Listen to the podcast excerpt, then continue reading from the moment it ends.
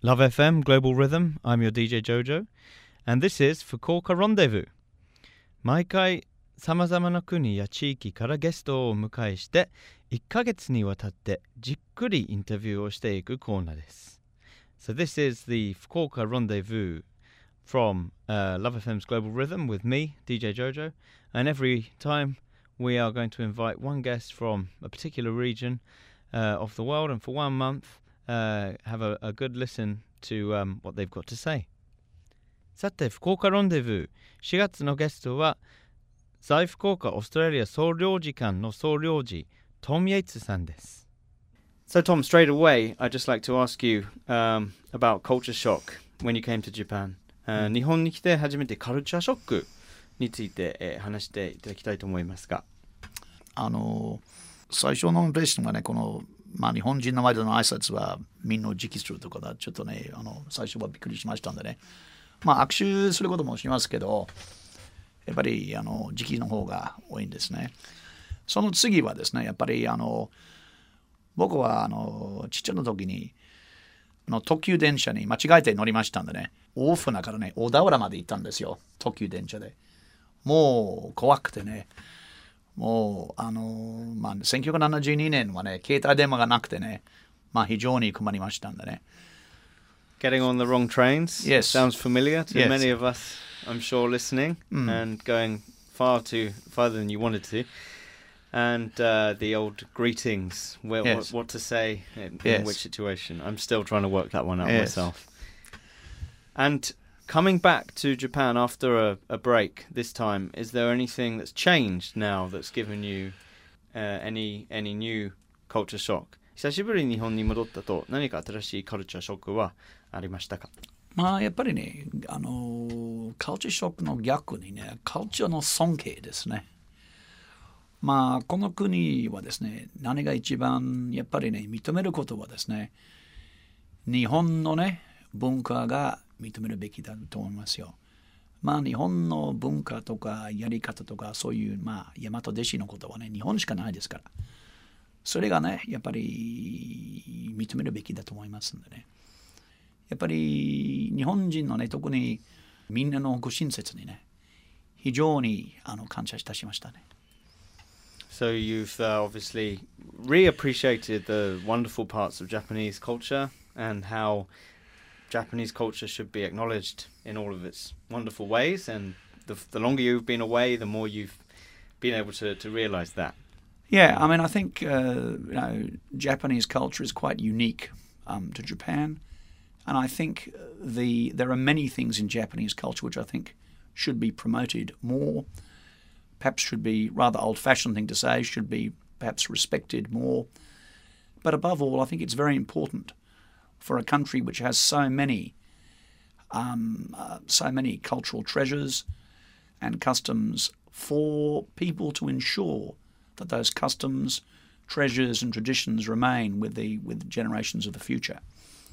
And I think you know young Japanese are very globalized now, and perhaps um, don't quite have the appreciation uh, and fondness for Japanese cultural things as their parents or grandparents had. なるほどですね。もう日本を離れるほど、あの日本に久しぶりに帰ってくると、日本の文化がどんなに素晴らしいかを、えもう再認識、えー再実感することができてですね。それで日本にはもう守るべき伝統とか、守るべき文化があって、それは今の若い人がグローバル化が進んでいる中では、そのどんどん忘れていくっていうことですね。なるほど。興味深い話ですね。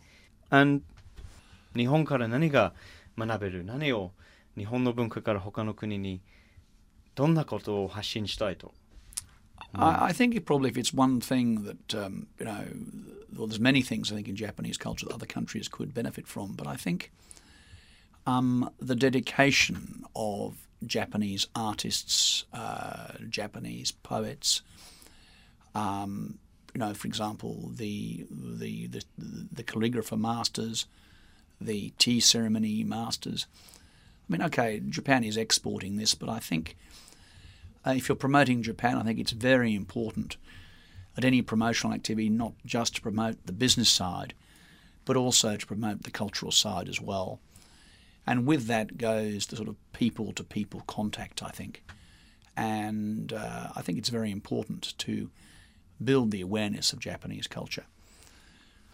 まあ、日本は 日本という話になるときですね多くビジネスが取り上げられますけれどもそれはもちろん大事なことですけれどもビジネス以外にも日本の文化の、えー、特に美術家とかですね、えー、茶道の先生ですとかですね日本の昔の俳句の、えーまあ、詩人とかですねいろんな、えー、日本の文化の中で尊敬するべきところがあってそれを日本を話すときにそれを軽視してはいけないっていうことですね。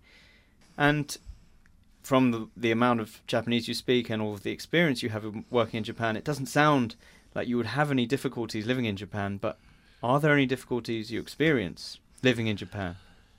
Um, no, I don't think I've got. Uh, I've had many difficulties in, in living here since I've since I've arrived in Fukuoka. In fact, I find people to be very friendly, very welcoming, and um, extremely helpful.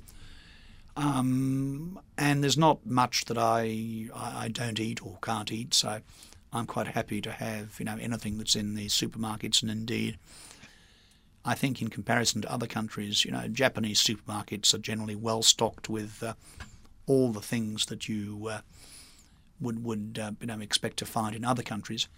Perhaps not the range of, uh, of, of product, but certainly, I was pleased to be, for example, at the um, AEON Australia promotional fair uh, last week, in which Australian beef um, uh, from Tasmania, Australian salmon from Tasmania was promoted. We're also promoting Australian cheese.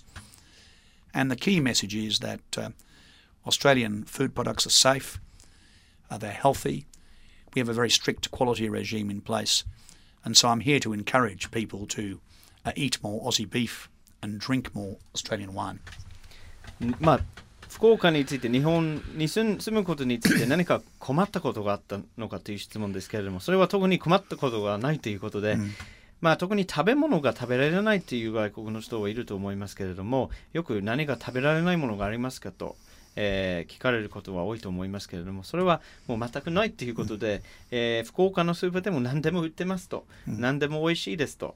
えー、オーストラリアのものでも買えますと。オーストラリアの牛肉ですとか、えー、タズマニアの、まあ、牛肉とか、えー、サモンとかオーストラリアのワインも、えー、たくさん、えー、スーパーで売ってるので、まあ、皆さんにぜひそのオーストラリアの食べ物飲み物特にワインをぜひ、えー、もっと味わっていただきたいということですね。でオーストラリアの食べ物にに関しての基準が非常基準が非常に高くて、えー、安全な食べ物ですということを皆さんに、えー、ぜひ知ってもらいたいということですね。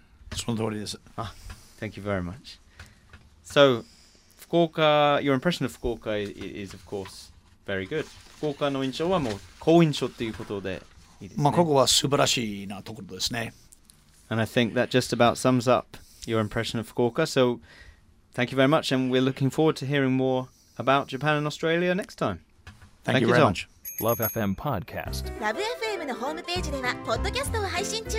スマートフォンやオーディオプレイヤーを使えばいつでもどこでもラブ f m が楽しめます。ラブ FM.co.jp にアクセスしてくださいね。LoveFM Podcast